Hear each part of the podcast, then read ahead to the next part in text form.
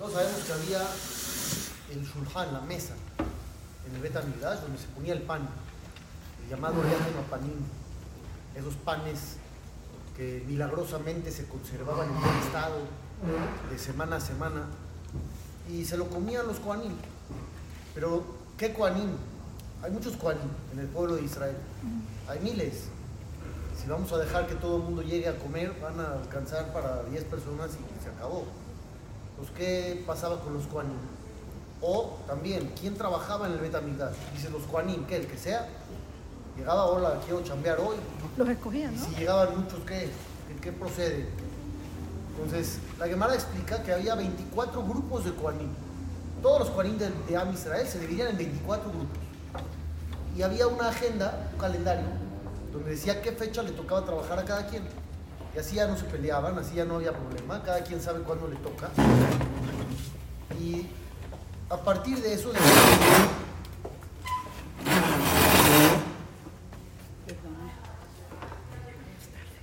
los Koanim que entraban a trabajar esa semana tomaban del leje panim, de este pan, No está en México.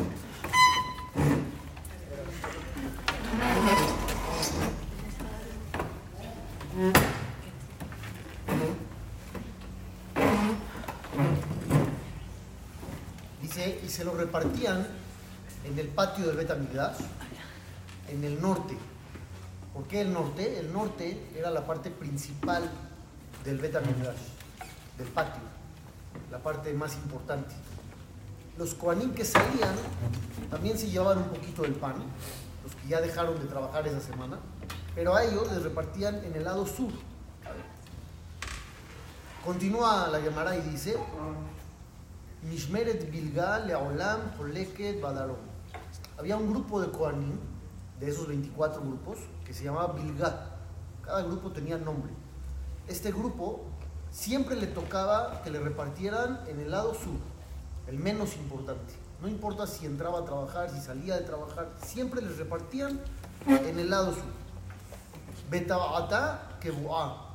Había en el patio también del Betamigdash unos fierros donde metían a las cabezas de los animales para que el animal no se mueva y a partir de ahí les hacían shejitá, los degollaban. El fierro del grupo Bilgá lo habían clausurado, se lo cerraron para que no pudiera usarlo y tuviera que pedir prestado de alguien más. Además, Jaloná Setumá, había unos casilleros donde guardaban los koanim sus cuchillos. El casillero de Bilgá se lo cerraron, se lo clausuraron. Entonces estamos viendo que a este grupo lo trataban muy mal. ¿Qué pasaba? ¿Por qué lo trataban tan De mal? 24 eran que trataban mal nada más a este grupo del sur. De los 24 a este nada más. ¿Y todos van del norte menos ellos? ¿o cómo? Sí, sí, sí, sí. A ellos los discriminaban, los trataban mal. Siempre les reparten en el sur, que es el lado no importante. El fierro para hacer shahitá se los cerraron, el casillero se los clausuraron. Y la Mishnah no explica por qué, nada más dice así. Pero más adelante la Gemara dice por qué. Dice Tano Rabanán, dicen los jajamín, ¿qué pasó aquí? Maasé, todo se debió a un suceso. Miriam Bat Bilga era una mujer de esa familia, Bilga, se llamaba Miriam. Emira Data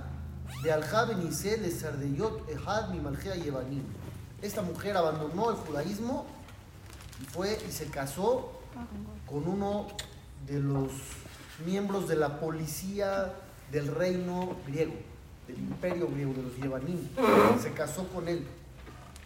Que Yevanim la Ejal, en la época de Matitiau, cuando los griegos entraron al Bet Amigdash y profanaron el lugar, Aitam Mebaetet, ella entró con ellos. No nada más entró con ellos, Mebaetet Besandelal Gabea Misbeach. Empezó a patear el altar de Dios, a patearlo. ¿Por qué? Beambra y empezó a decir: Lobo, lobo, Admataya Tame Jalema Monam Shel Israel. Tú eres como un lobo, el Misbeach, porque nada más te acabas el dinero del pueblo judío. Andan haciendo ofrendas, se gastan dinerales todo el año. Tú te acabas todo. Pero no estás con ellos cuando sufren. Nada más te comes el dinero del pueblo judío, pero no los ayudas. ¿Contra quién era su queja entonces? Contra Dios. Contra Kadosh Barujú, ¿no? Sí. Está diciendo Hashem, mira, estamos ahí y hacemos y hacemos y hacemos y gastamos y gastamos y gastamos No haces nada. y nada más no, no respondes. Esa era la queja de esta mujer. Que se llameau Jajamín Badabar, ya después de que los Hashmonaim recuperaron el Betamigdash. Entonces ahora se fueron contra, no nada más esta mujer, contra toda la familia. Kab'u et Taba'atá, ahí fue cuando le cerraron la posibilidad de hacer Shehitá. Sadmu Haloná, ahí fue cuando les clausuraron sus casilleros. Toda la familia pagó La familia de el ella. Sí. La familia de ella. ¿Y qué tenía que ver la familia? Oye, muy bien. ¿Qué tiene que ver la familia? Sí. Pregúntale a Gemara.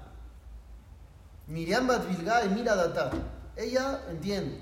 Se asimiló y dejó todo. Mishum Berte Cancinan le de idea. ¿Qué? Pero por ella vas a castigar a toda la familia. Ella estuvo mal. ¿Qué tienen que ver todos los demás? A lo mejor la apoyaron. Si lo hubieran apoyado estaría obvio el castigo. ¿Por qué la Gemara pregunta? Quiere decir que ellos no tenían culpa aparente. Si lo hubieran apoyado, pues ya estaría obvio. Pues. La Gemara dice, no entiendo por qué te fuiste contra todo. Quiere decir que no había razón. Amar Abayé, contesta el Jajam Abayé, hoy la Rasha, ve hoy Lishgeno. Está escrito, pobre del malvado, pobre de su vecino. Quiere decir que cuando hay alguien malo y no te alejas, al final pagas tú también. ¿Esto de dónde se aprende? Del Metzorah. Cuando una persona tenía lepra, no la lepra, lepra, la de la Shonara que salía por pecados, empezaba en las paredes de la casa, luego en la ropa, luego en la piel. Cuando estaba en las paredes y estaba impuro el lugar, tenían que romper la pared. Dice la Gemara, se aprende de Pesuquín. ¿Qué pasa si una sola pared servía para dos casas? Se pegaba la onda. Pero en una casa son buenos y en la otra pecaron Hay que tirarla. y hay manchas en la pared del pecador, pero esa pared sirve para los dos. ¿La tiramos también? Así todo el otro. Pues sí, no tiene que ver, pero pues es modo que se quede con el No se mal. tira, se va a quedar. Pero es injusto. Sí. ¿Y qué, qué se puede hacer? No sé, yo pregunto lo mismo. ¿Qué se puede hacer? Dice la Torah. Hay que quitar esas piedras donde está la mancha. Entonces llegan los jajanim y dicen, si realmente sirve para dos casas, la quitamos y que el otro se amuele. Por hoy la rasha, ve hoy lishgeno. Pobre del malvado y pobre del vecino también. Pues sí, se puede pasar la mancha. El vecino paga también los, los platos rotos. ¿Esto por qué? Por eso se- te tienes que llevar gente con gente buena. Si no, hablan de ti. Porque ¿Y qué tiene uno la culpa de que el vecino es malo? Bueno, Que no le, no le Sí, dijiste. no, el vecino es malo. ¿Y él qué tiene que ver? Que no? Pero trataste de que cambiara o algo. Ah, ¿yo puedo cambiar a todos? no. No, pero puedes tratar. ¿Y quién dice que no trató? Te mandan a volar. No, sí, a mí no me gusta hacer eso. Pero... No todos te van a hacer caso. No, Pero pero te pues en la Torah dice que tienes que hacerlo. uno del mal vecino. Ah, muy bien. Si el mal vecino sigue ahí y no cambia, tú te tienes que ir. Hay que cambiar tu casa. Arhek mishahen ra. Aléjate de un mal vecino. Aléjate. Tal vez él no cambió. No es tu culpa que no cambió. Pero vete. ¿Por qué te quedas ahí? Tuvieras unos vecinos narcotraficantes. Y, y no cambian, ni tienen palancas y nadie los corre. ¿Te quedas? No, pues hay que Pues. ¿Te quedas o no? La verdad. Ya sé. Por eso. ¿Te quedas o, o te vas? Yo creo que mis vecinos sí son. pero- ¿Sí son? Yo creo. ¿Narcos? Pues no sé, traen coches medio extraños. Ahí va. Pero no a tener casa. Si uno tuviera la certeza, tuviera uno la certeza de que sus vecinos puerta con puerta son narcotraficantes. Pero pues ese de abajo no importa. ¿Te quedas o te vas? Te vas. No te quedas. No, yo dejé caminar por mi cerrada, obviamente. No se queda, uno, se va. Pues si el vecino es malo, Te da miedo. si el vecino es una mala persona, te tienes que ir. ¿Por qué te quedas? Pues si te quedas, eres culpable también y pagas por él. Por eso quitan las piedras de los dos. Nos dice Abayé, lo mismo aquí. La familia paga, ¿por qué? Porque, pues, ni modo, son malvados Pero todos. igual y- ella se fue, ¿no? ¿Mandé? Igual ella se fue. O seguían estando con ella. Ah, entonces no contesta todo. Dice la Gemara que de hambre hinche, ¿sabes por qué hay que castigar a toda la familia? Shutá de Yenoká, de Shuká. Cuando tú escuchas la plática de un niño en la calle, o de Agua o de Ime, viene o del papá o de la mamá. Esta mujer le tiene mucho coraje a Dios, le tiene mucho coraje al Betamigdash y al Mizbeach. Por Culpa los papás. seguramente sus papás decían cosas y ella escuchaba. Tal vez no le dijeron directamente, pero viene de ahí. Seguramente los papás en algún momento dijeron, híjole, Dios no nos quiere, Dios no nos contesta, mira, llevamos un corbán, nos costó un dineral y nada más no sirvió de nada. Pues cuando uno escucha esas cosas, al hijo le pega. El papá es responsable, pues por eso la familia paga, porque también los papás estuvieron involucrados.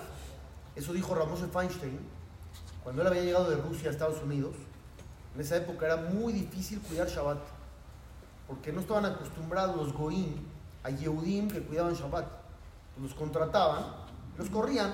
¿Por qué? Porque no veniste el sábado a chambear, los corrían. Dice Ramón Feinstein que él vio un fenómeno espectacular.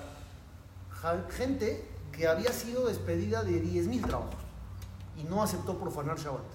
Le costaba cada semana el empleo. Y cada semana decía, yo no trabajo en Shabbat, yo no trabajo en Shabbat. Dieron todo. Dice Ramoshe, yo conocía a sus hijos y no cuidaban Shabbat. Dice, no entiendo. Los papás dieron todo y sacrificaron y entregaron. ¿Y los hijos qué? ¿Abandonaron? No puede ser. Algo dijeron. Pues dice Ramoshe, ¿sabes por qué? Porque ese papá llegaba el lunes, después de que lo corrieron, diciendo, es difícil cuidar Shabbat. Es durísimo aquí en este país, Shabbat es imposible. Entonces el hijo, en vez de crecer con el ejemplo positivo, creció con la idea de que Shabbat es terrible. Shabbat es imposible, Shabbat es muy difícil, Shabbat no se puede. Entonces, ¿qué quiere el hijo? Ya no quiere cuidar, ya no quiere saber nada. Entonces hay que tener mucho cuidado de lo que uno transmite, no nada más como enseñanza. Las prácticas normales también dicen mucho. Una persona que dice, ah, tenemos que ir con mis papás. Pues el hijo crece con la idea de que ir con los papás es pesado. En vez de decir, vamos a cumplir la misma, vamos a ir con ellos, hay que Kibuda Baena, crece con la idea equivocada. ¿Por qué? Porque los papás se lo dieron a entender así, aunque no se lo dijeron directamente. Híjole, chin, tengo que acompañar a tu abuelita doctor. Me corta el día, pero mi niño, capará. Entonces el hijo, en vez de sentirse privilegiado de servir a los papás, crece con la idea equivocada. Entonces aquí pasó con Miriam Bat Bilgá, que lo que escucharon les afectó, bueno, a ella. Y de ahí que castigaron a toda la familia. Ok, vamos a dejar este pendiente. Nos vamos a otra historia de Hanukkah. Dijimos que el Bet Migdash tenía su menorá. La menorá tiene ocho velas. Realmente no como nuestra Hanukkah. ¿Cuántas tenía? ¿Esta cuántas tiene? esto tiene Nueve. Y. Ahí no había. ¿Cuántas había? seis. Siete, ¿no? ¿Eh? Siete. Siete. Seis y el chamash, ¿no? Pero Shamash, Shamash, Shamash. Ah, No. bueno, No siete. tenemos. Ajá. Shamash es un extra. Vean esa de ahí, por ejemplo. Tres, tres y una en medio. Esa de ahí. ¿Cuántas son? Siete. Tres, tres y una en medio. El del medio no se llama Shamash, se llama Nertamir. Ah, Era una vela que milagrosamente todo el tiempo estaba encendida y todas las velas giraban hacia el del medio. Ah, Así funcionaba. Hoy tenemos ocho de la Hanukkah porque son ocho días de milagro, pero la menorá eran siete, como esta de ahí. Esa menorá se prendía con aceite especial que venía del territorio de Asher, un territorio que se llamaba Gush Halab, así se llamaba el territorio, Gush Halab. Cuenta la Gemara que como nada más alcanzaba para un día, el milagro tuvo que hacerse siete días más, porque conseguir ese aceite les tomaba cuatro días de camino hasta que llegaban a esa ciudad, trabajo. cuatro días de regreso, y entonces por eso necesitaba ese milagro. Y pregunta a los jajamim, ¿y por qué de ahí el aceite? ¿Que no había aceite en otro lado? En todo Israel no hay aceite, en Jerusalén no hay Era un aceite. aceite especial. No, ¿Qué porque era especial? puro, porque ya habían sola todo el aceite. Pero el aceite no se encuentra en ningún, en no ningún estado de la República de Israel más que ahí. No, era un aceite cuidado, ¿no? Y no se puede cuidar en otro lado. Ya lo habían impurificado los Tal vez la tribu de Purificaron lo del Betamidash. No, también decían que el aceite. El aceite del Betamigdash. Ahorita van a fabricar aceite nuevo. ¿Dónde lo puedes fabricar? Ahí donde está. Pues Pero donde a lo mejor no sea. es tan rápido, ¿no? ¿Mandé? Igual no es tan rápido, ¿o sí. Pero aquí era por el camino. En la distancia queda muy grande. De la distancia, de No, no, pero Jerusalén también más prepararlo a lo mejor tardaban lo mismo, ¿no? En lo que lo encuentran, ¿no? No había aceite en ningún lado. Ta- Estaba escaso. ¿Qué, qué pasaba? Tal vez le dieron un mérito a esa tribu. ¿vale? Ah, muy bien. Entonces la Gemara Hicieron algo y le cuenta, dieron un mérito. la Gemara cuenta que había una ciudad de Goim que se llamaba Ludkia. Ludkia. ¿Conoce Ludkia? no, Así se llamó. debe ser por Rusia, ¿no? Me suena. ¿Qué parte? Es que aquí dice que es por Suria, ¿Por Suria? por eso digo. Ha de ser Siria. Algo así. Este lugar de Goim, que se llama Ludkia, de repente empezó a tener sobre, sobrepoblación. Y en un año ya no tenían aceite, había mucha escasez. ¿Por qué? Porque la cosecha les había ido muy mal. Todos los árboles de aceitunas se habían echado a perder, se secaron, estaba muy mala la situación. Entonces llegaron con el rey y le dijeron, necesitamos aceite. Antes no había electricidad, aparte de aceite normal para comer y lo que tú quieras, necesitaban para alumbrar. Claro. Entonces estaban realmente desesperados, no sabían qué hacer. Entonces el rey investigó y encargó a una persona que fuera a Gush Halab por aceite, al territorio judío. Dijo, ahí yo me enteré que hay mucho aceite, en Gush Halab. Va, ve para allá, le dijo a uno de los ministros, ve para allá y me traes aceite. ¿Cuánto le dio de dinero? 100 mil monedas de oro. ¿Eh? Ah, buena 100 mil monedas de oro. Porque necesita aceite para todo el país. Es un dineral, no tengo ni idea cuánto es. ¿Cuánto vale el oro hoy? ¿Alguien sabe? ¿No? Mucho. Pero no, eso era una fortuna. Bueno, 100 mil monedas de oro es una fortuna. Está bien. Llegó a, a Gush Halab, llegó este ministro y preguntó al primero que se encontró, oye, ¿dónde puedo conseguir aceite? Me dijeron que aquí venden mucho aceite. Dijo, sí, ve con fulano. Le dio la dirección. Fue a una dirección. Le dijeron, está en el campo el dueño. Fue al campo y ve a un campesino. Él pensó que iba a ver a un empresario del aceite de aquí. Ve a un campesino que está trabajando y recolectando sus acei- aceitunas una por una en su canastita. Pues se sorprendió, dijo, seguro me vieron la cara y no es con él. No puede ser que me mandaron con él para el aceite de todo el país. Entonces dijo, ni modo, le voy a preguntar a él. Dijo, oye, perdón, sé que seguramente no es contigo, pero me mandaron a comprar aceite para mi país. Le dice el campesino, sí, ¿cuánto necesitas? Le dice, tengo 100 mil monedas de oro, no, no es para ti. O sea, no. Le dijo, sí, claro, con mucho gusto. 100 mil monedas, sí, con mucho gusto. Vamos a mi casa, espérame aquí tantito que acabe y en mi casa te atiendo. Se volvió loco este. Sí, dijo, No lo podía creer. Está bien, se esperó, terminó este de recolectar sus aceitunas, llegaron y empezaron a caminar hacia la casa. Llegaron a la casa, cuando estaba en la entrada, salió una sirvienta y le trajo un recipiente con agua caliente para que se lavara los pies. Ya se lavó los pies y luego le trajo un recipiente de oro lleno de aceite. ¿Para qué? Para que se unte los pies. Ya se lavó los pies, ahora que se unte los pies. Entonces entraron a la casa, le dice el campesino Yehudí al ministro, seguramente tienes hambre, ¿no? Vamos a comer, vienes de un viaje largo. Ok, le dieron de comer, le dieron de tomar. Le dice, ahora vente a mi bodega, te voy a dar tu aceite. Fueron a la bodega una cantidad de barriles No lo podía creer. inmensa. Dice la llamará, este hombre tuvo que alquilar los servicios de caballos, mulas, camellos, burros para poder cargar todo el aceite, porque era una cantidad inmensa. Entonces, ya cuando terminó de cargar toda la cantidad de aceite que alcanzaba para comprar con 100 mil monedas de oro, le dice el campesino, ¿quieres más? ¿Quieres más aceite? Le dice, sí, sí quiero, pero pues no tengo más dinero. Dijo, no importa, yo te acompaño a tu ciudad y cobro ahí, llévate ahorita más y, y ahí cobramos. Le dijo, está bien, ¿cuánto me quieres dar? Le dio 180 mil monedas de oro más en aceite para que se las pudiera llevar. Entonces llegó este señor a su ciudad, obviamente la escasez se acabó ahí mismo, en ese mismo segundo ya no había escasez de aceite. Y todo el mundo empezó a bendecir al, al ministro. Le, dije, le dijo al ministro, no, no me bendigan a mí, bendigan a este judío que él me dio y aparte me fió, le pagaron lo que le tenían que pagar. Y ese era el lugar donde sacaban el aceite para la menora. Ese, porque de ahí salía el buen aceite, el mejor, en Gush Halab. ¿Y por qué salía de ahí? ¿Y ¿Por qué no en otro lado? Hay una bendición especial, bendición que le dio Sí, una bendición especial había ahí. A lo mejor hay mil cosas, pero ¿cuál es la buena? Será un milagro. ¿Pero por qué? ¿Por qué a él? ¿Por qué a él le hicieron milagro? algún mérito tenía. ¿Qué? ¿Qué mérito? Que se asimilaba a Dios, como todo lo que hemos estudiado. Era una persona bondadosa, ¿no? Como estudiamos en el Pero nada más él, nada más él tenía esto. todo de la oro. ciudad. Fuera de todos. No, Era de algún, todo. algún privilegio, de, o sea, algún mérito muy grande. de, de la tribu de alguien. Vamos a ver. No era del que se le rellenaba la jarrita y... No, ese es el Isha con, con la mujer. Vean aquí en Besota Berajá. Moshe Rabenu antes de morir da una bendición a cada tribu.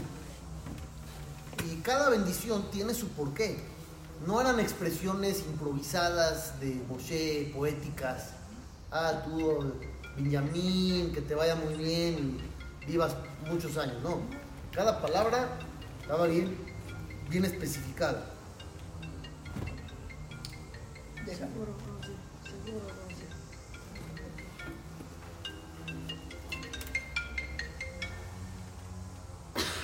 Dice así. Puedes hablarle al rato. Tengo una clase. Ulasher Amar. A Asher, a la tribu de Asher, Moshe le da una verajá. Ya le dio a varias tribus. A la de Asher, que es donde está el aceite, le da esta verajá. Baruch mi banim, Asher. Bendito entre los hijos seas tú, Asher. Y ahí Retsuy Ejab, que seas aceptado por tus hermanos. Betobel Bashemen Raglot. Que puedas sumergir tus pies en aceite.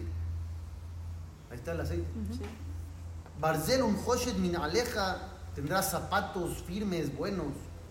Ujiameja, dobeja, tendrás larga vida. O sea, a partir de acá, la tribu de Asher tenía mucho aceite. A partir de la verajá de Moshe Rabben, donde le dijeron, Betobel, Bashem en Raglo, vas a poder sumergir tus pies en aceite. A partir de ahí, Asher le va fantásticamente bien en el aceite.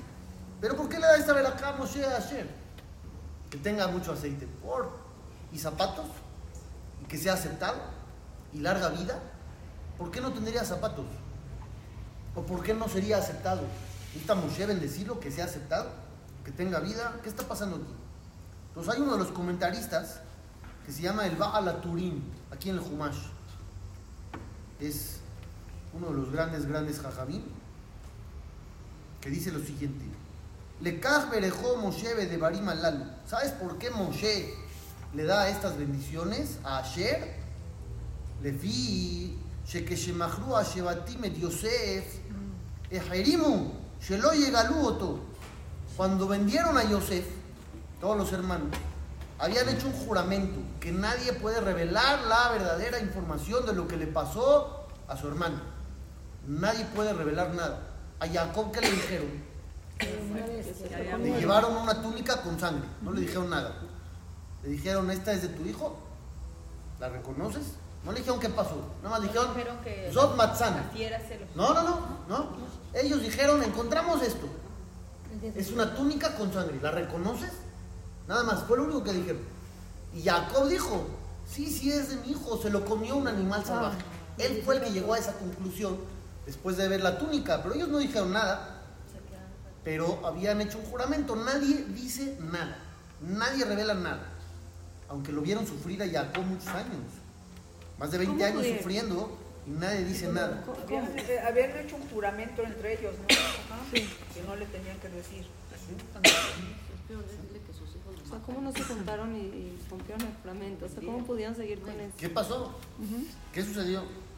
De repente, cuando llega el momento de que Yosef se revela a sus hermanos su identidad y les dice, ahora vi, ay, mi padre sigue vivo, ¿qué le contestaron? Que sí, ¿no? Primero no, se quedaron en shock, Qué malvado. no contestaron. Dice, se quedaron pasmados, así dijeron, Shema Israel, no puede ser, no lo creemos. De aquí lo que asimilaron la idea, le dijeron, sí, sí está vivo, Entonces dijo Yosef, díganle que venga conmigo. Todavía quedan años de hambruna. Que venga aquí a Mitzrayim. Yo lo voy a mantener, a toda la familia. Que baje. Entonces llegaron con Jacob y le informaron, tu hijo todavía vive, Yosef. Y él es el gobernante de todo Egipto. ¿Cuál fue su reacción? No les creyó. No les creyó. Lo Emin, no creyó. Así se la Torah, no les creyó. Luego vio las carretas que le mandó con las cosas. Y entonces les creyó. Y revivió su espíritu. Hay un dato que no está claramente en los Pesukim. Pero lo trae aquí el Baal Turín. Serach Batasher Yadami Benebuá. Serach, la hija de Asher, sabía de toda la venta. Y sabía todo. En una profecía. Ella supo por una profecía. Y ella fue la que le informó a Jacob Le cantando, ¿no? que estaba vivo. Pero ¿cómo se enteró ella? Yo les dije ahorita, por una profecía. ¿Pero qué pensaron los hermanos? ¿Cómo saben? Que Asher le ¿Qué-. ¿Quién le dijo? Pues el papá. ¿Quién le va a informar si no?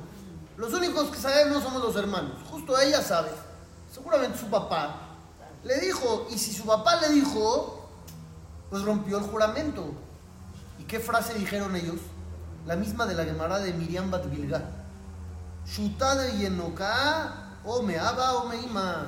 Si un niño dice algo o una niña dice algo, ¿de dónde lo oyó? de los papás. Entonces, la misma frase de la Gemara. Entonces, en ese momento, Amdú Benidú excomulgaron a Asher. ¿Qué implica estar excomulgado? Mucho. Ya, Lo sacaron de...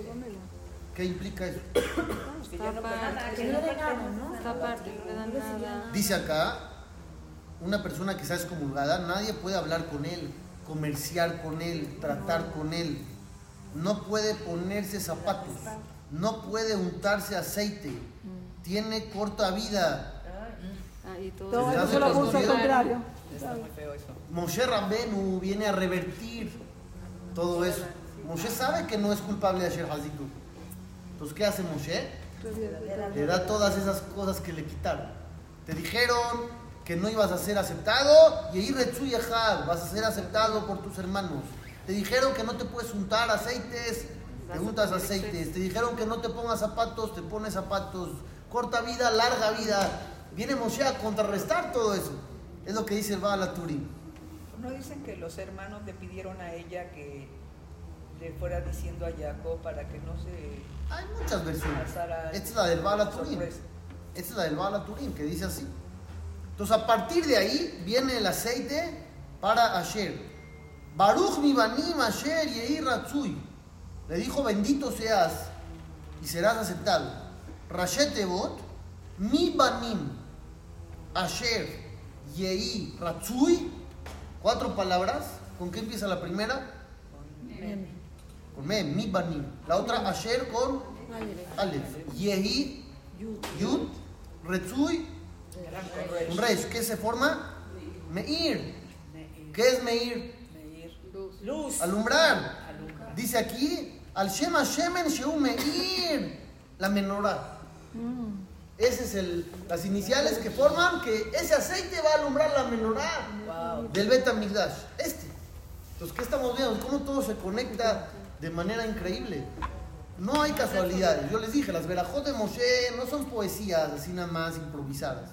Cada cosa tiene su razón, su motivo. Estamos viendo que una persona como Asher, que era inocente, Hazit, pensaron mal de él, sospecharon que había hecho algo que ellos no aceptaban y lo castigaron sin motivo alguno. Y tiene que venir el mismísimo Moshe Rabben al rescate. ¿Qué pasa? ¿Qué pasa? Pero La ¿y ellos gente- qué? ¿Y a ellos no los culparon? ¿Qué les pasó a ellos? Ah, ellos tuvieron que venir al mundo en una nueva vida y ser torturados y morir por todo esto.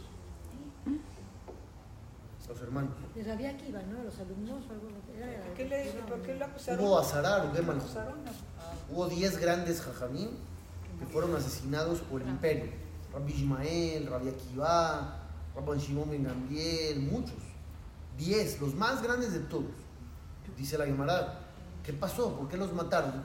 En la época de los griegos, No, de los romanos. ¿Por qué los mataron? Dice ahí que un rey estaba leyendo la Biblia en, en español.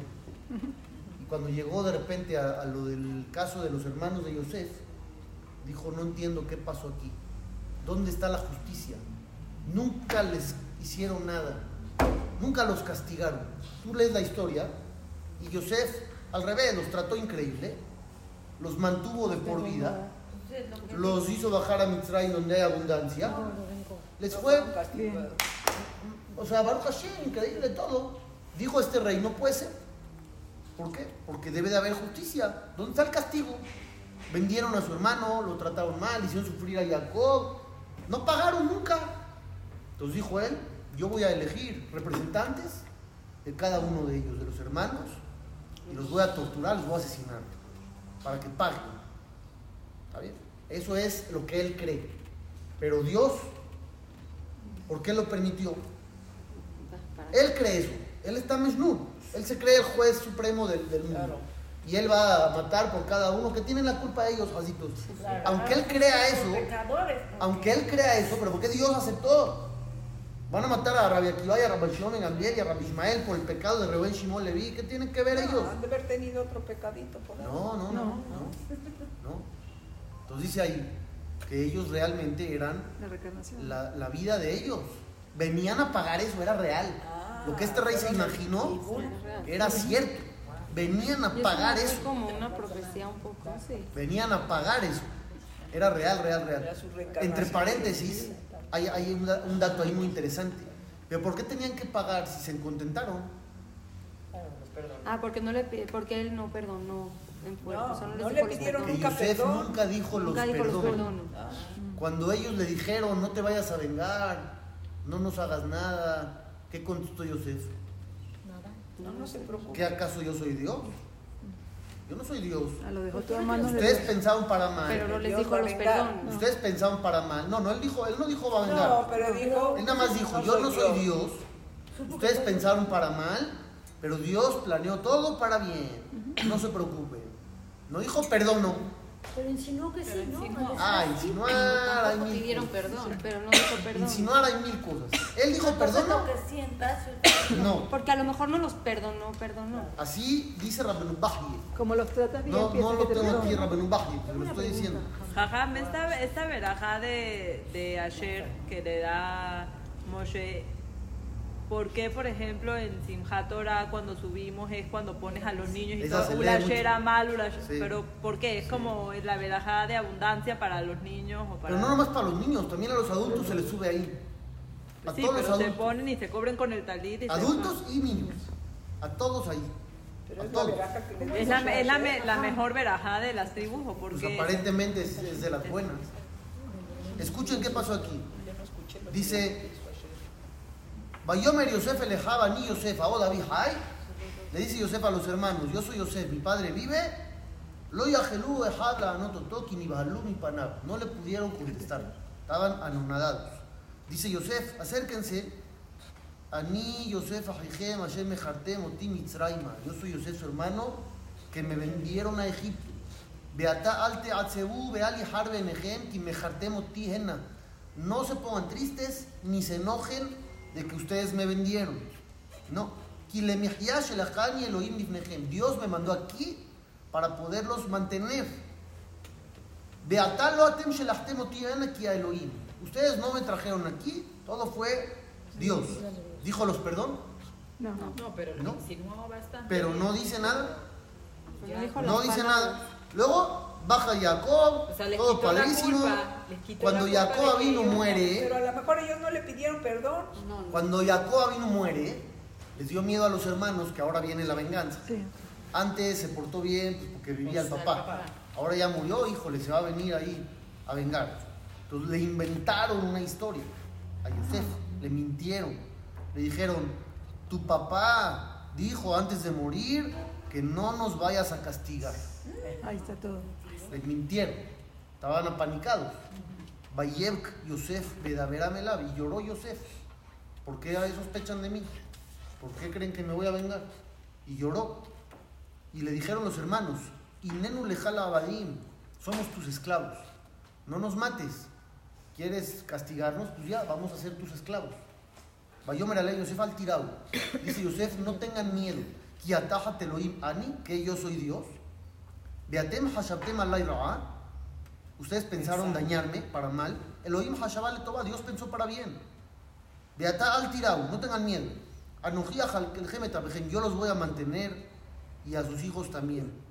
Y los consoló y habló con ellos. No dice los perdonó. Ah, no. No dice.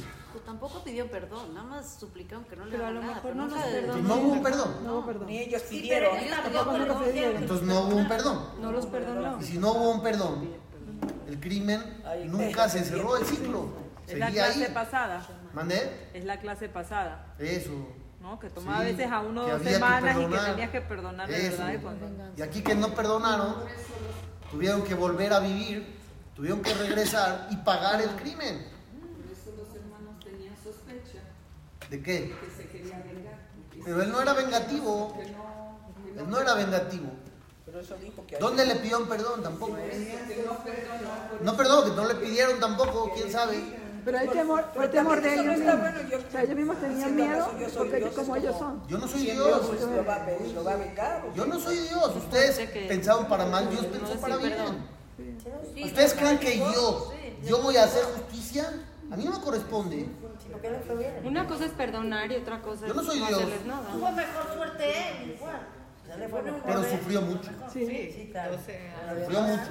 Mientras todos vivían con Jacob vino, él estaba en Egipto, estuvo 12 años en el calabozo, lo difamaron, estuvo entre Goín todo el tiempo. Una pregunta. Perdió mucho tiempo de, de calidad de vida con su papá. Pero bueno, perdón, tengo dos preguntas. Una es que también Jacob un poco lo consentía y eso también, no- o sea, tuvo un poco un error, ¿no? Sí, la Gemara dice que fue hacía estuvo mal. diferencias entre los La. Gemara dice eso, que estuvo mal. Jacob supo todo lo que pasó. Hay quien dice sí, hay quien dice no. Hay dos versiones, porque nunca se dice aquí que platicaron del tema. O sea, siento que si supo se moría del susto, o sea, de saberlo. Por eso le dijeron palabras bonitas, ya no le informaron todo lo demás.